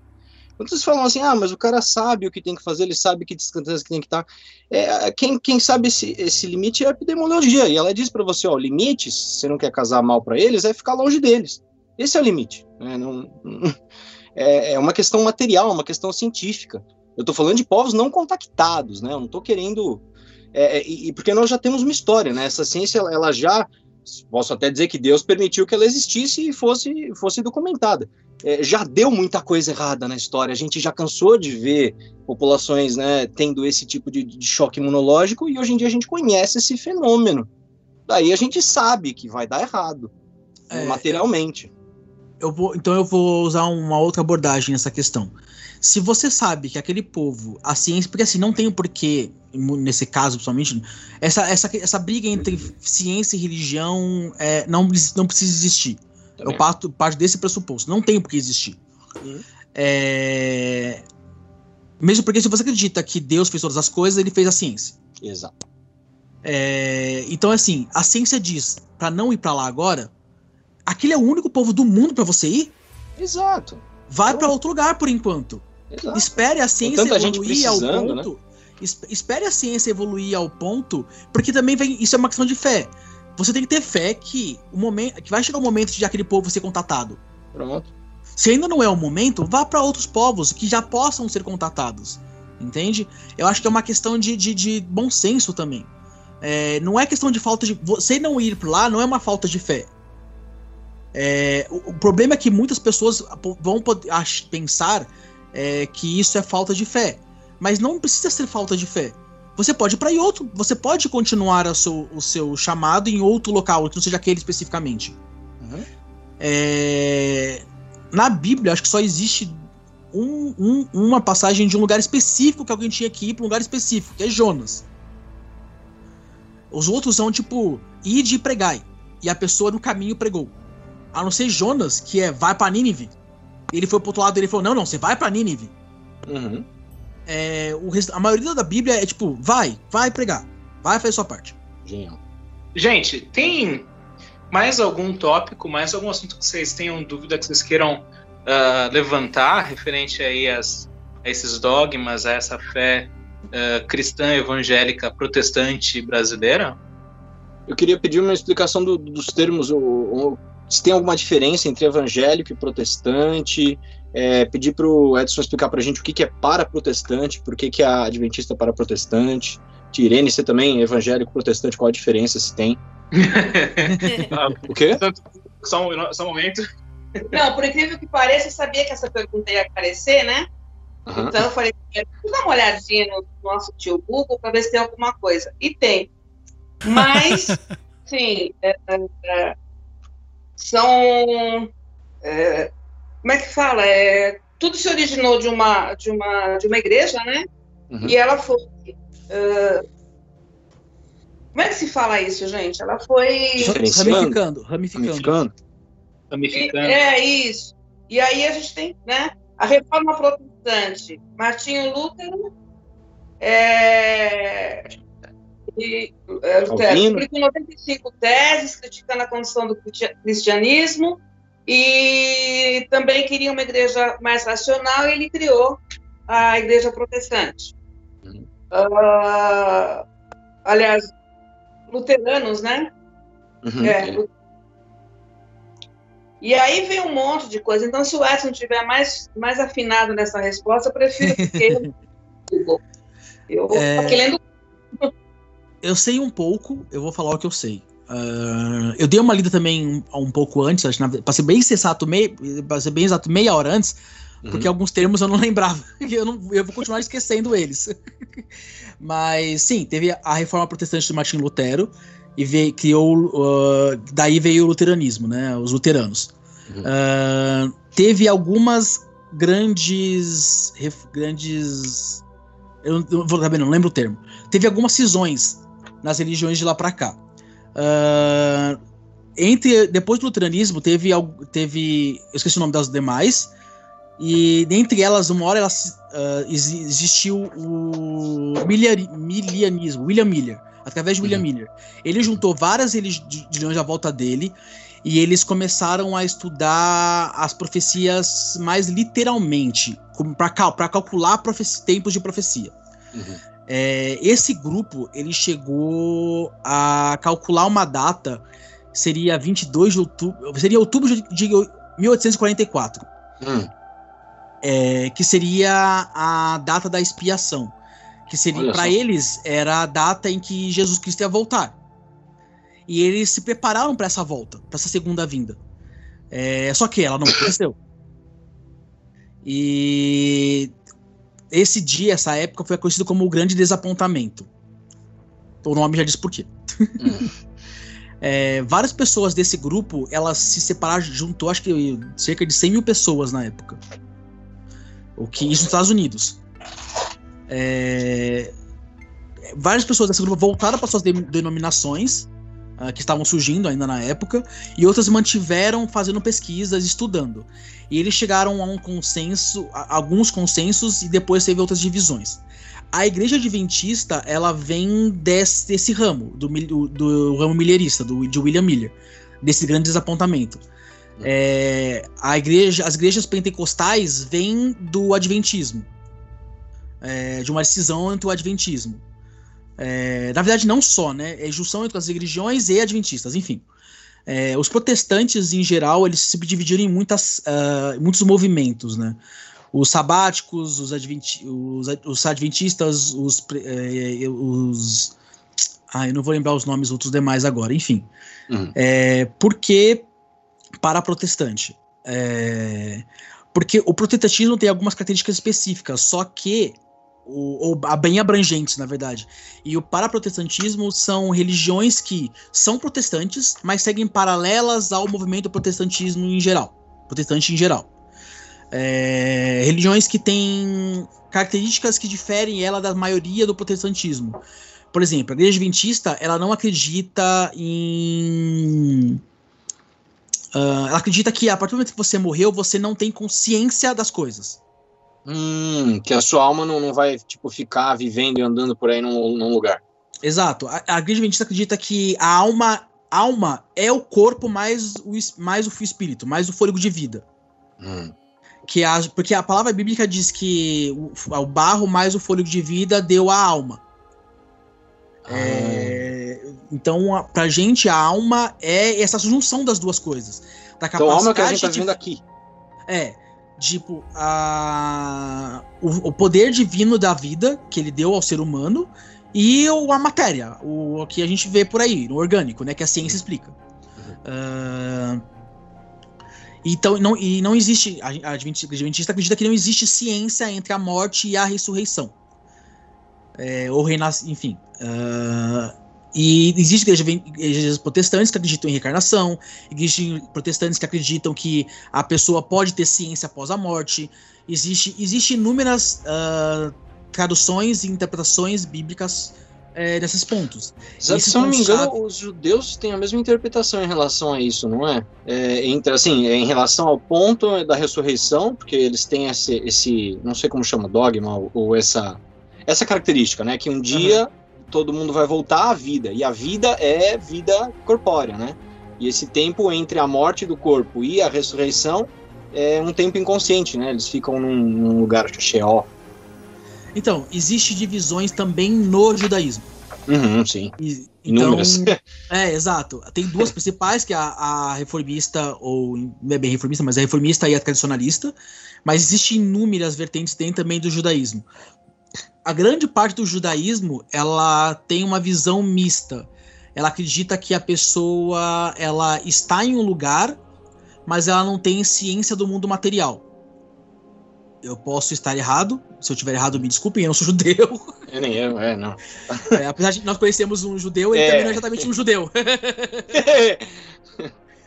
é, é, então isso diferencia muito entre as de cada, de cada interpretação bíblica da, do texto mesmo, né?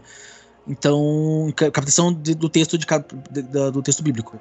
Uhum. Então, essas pequenas diferenças existem. O protestantismo, que tem uma grande abrangência, e o paraprotestantismo, que segue paralelo ao protestantismo. Surgiu dele, com ele, mas não é exatamente uma igreja protestante.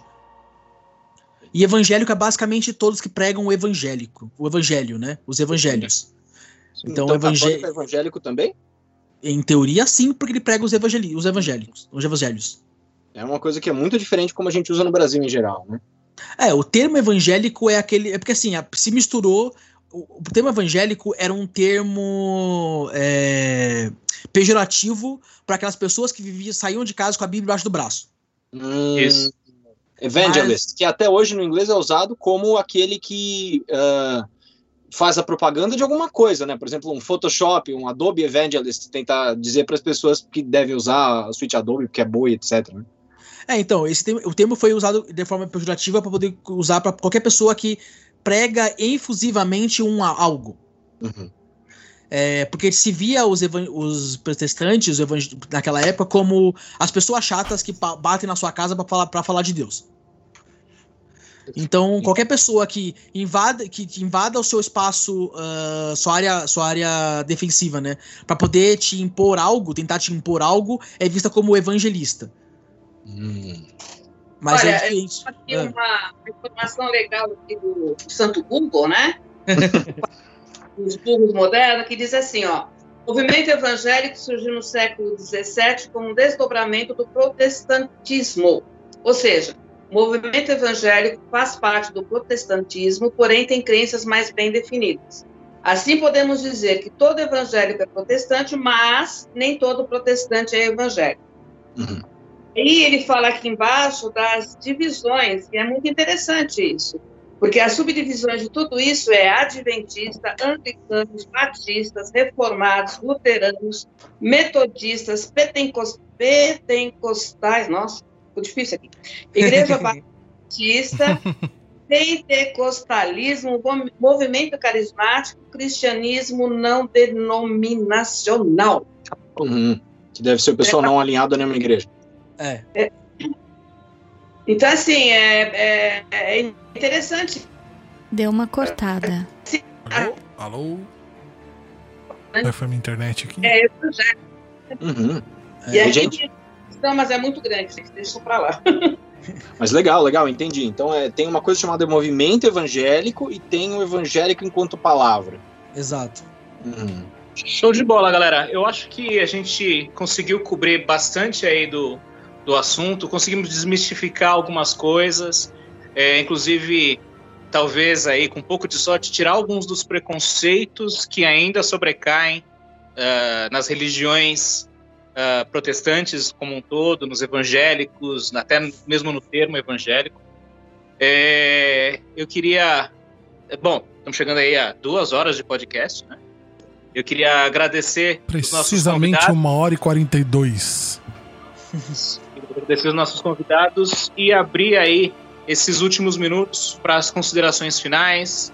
Para eu não sei como é que como é que estão aí, se vocês têm é, enfim, eventos, missões, ou enfim, algo coisas para divulgar, né? Algo para divulgar. Então o espaço está aberto para que vocês é, divulguem e falem aí suas últimas considerações, gente. E aí, quem vai começar? Bom, vou lá, vou falar então. Vou falar então. Vai, Chuyão. Não, eu vou trazer só uma informação interessante que eu achei aqui. É, uh, um, uma, das, uma das igrejas protestantes iniciais foi a, os anglicanos, né? No século XIV. E depois uh, houve uma, uma, uma, tentativa de reformulação da igreja anglicana que foram os metodistas. E no século XX, uma vertente do metodismo foram os pentecostais. Então, a anglicana aí caminhou um longo caminho. Era só isso mesmo. foi fundada porque o, o, rei queria se divorciar de uma. Isso, de uma queria se divorciar com, outra, e né? casar com Ana Bolena. A origem da, da igreja anglicana. Não foi aceita pelo Papa Clemente VII e levou o monarca a romper com a igreja católica e formar a sua própria religião. Curioso, no mínimo. Curioso, no mínimo. Lari? Eu queria agradecer a participação de quem veio aqui, né? Nem sempre é fácil dar a outra face e falar sobre a sua religião sabendo que pode pode se ouvir algumas coisas. Olha o trocadilho religioso aí. Não, foi, foi proposital. é, mas assim, foi, foi enriquecedor, porque já tinha ido em igrejas batistas para conhecer, para ver como é que é, uh, mas muitas coisas também não, não entendi. Então, uh, minhas considerações finais são que eu acho que a gente precisa respeitar aonde, aonde tem respeito, se tem tudo, ninguém precisa uh, não é que a gente não possa questionar, mas questionar com respeito. Então, acho que a gente abrir o coração, abrir a mente para entender uh, a crença do outro, uh, sem agredir e sem impor a nossa. Eu acho que é muito isso, é o respeito, acima de tudo. Vou pegar a carona na Lari, antes de deixar os convidados fazerem a, finalização deles, eu vou dizer, é isso aí, é respeito, e eu acho que a razão pelo, pelo respeito é que as pessoas têm que ser felizes, as pessoas têm que ser saudáveis, as pessoas têm que viver em harmonia. Ninguém quer viver em guerra, né? E para a gente não viver em guerra é necessário respeitar, inclusive. Muito Perfeito. bem. Vamos os nossos convidados, então, com suas palavras finais. Uh, ladies first. Obrigada.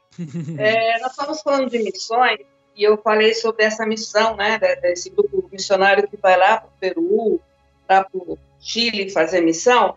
E se vocês tiverem oportunidade, como eu acredito que tem de vocês é aqui da cidade, dá uma olhadinha no Facebook, chama Organização Missionária Cristã em Ação, OMA, para vocês terem uma ideia de como é feita a missão é, com ordenança vai, espiritual, digamos assim, né? Uhum. Como ela é feita de forma é, que não prejudique, que, que não crie transtornos, contratempos para quem está nessa obra.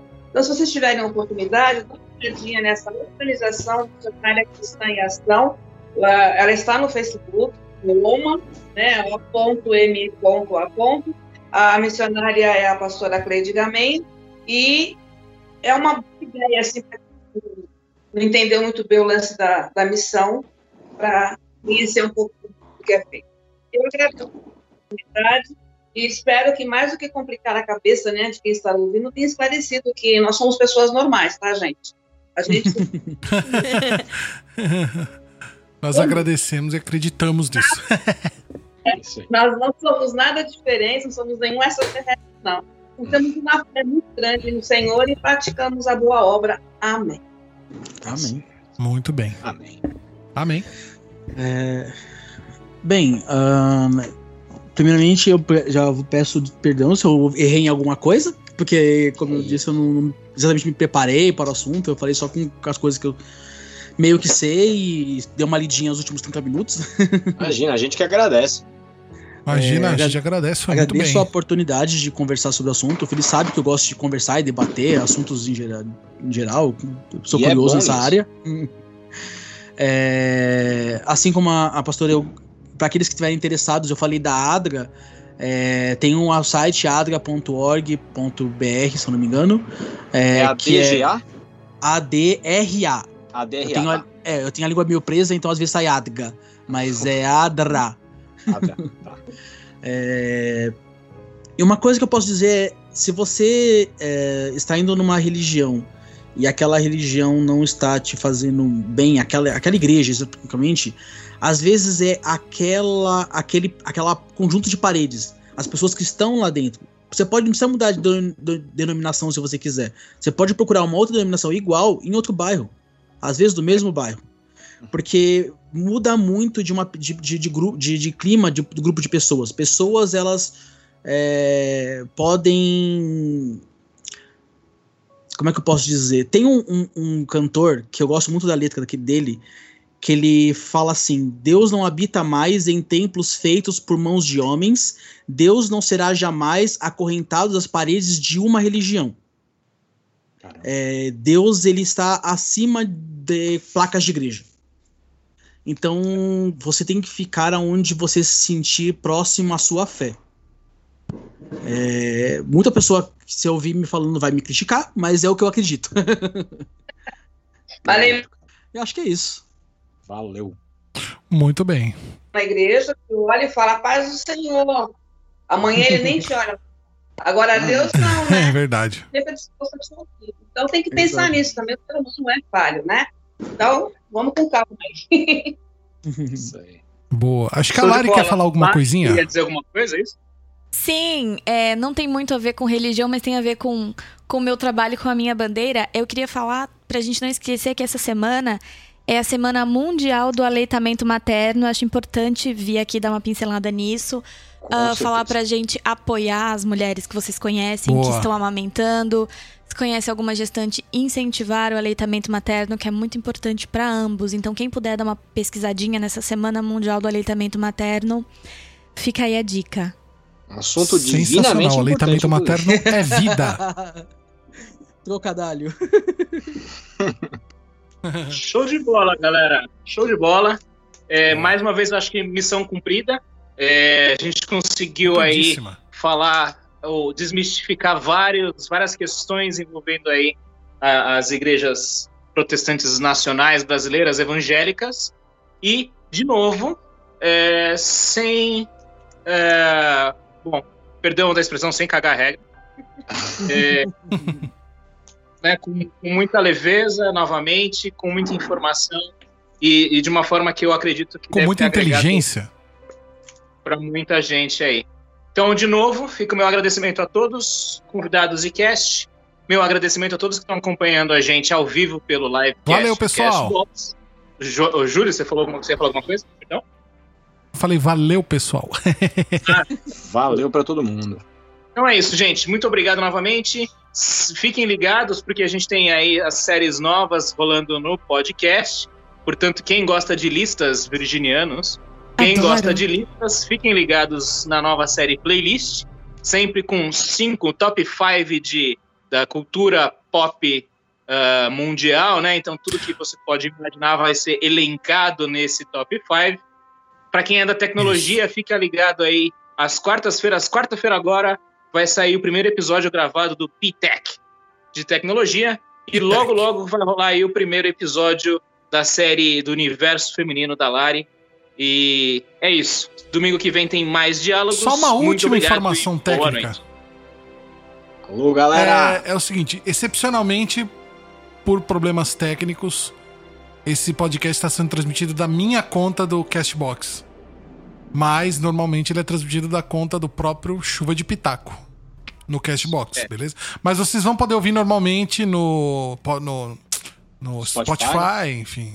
E no podcast, no, no Castbox do Chuva de Pitaco, beleza? Show. Recado Fechado. dado. Valeu, galera. Fechou. Obrigado, gente. Bom domingo.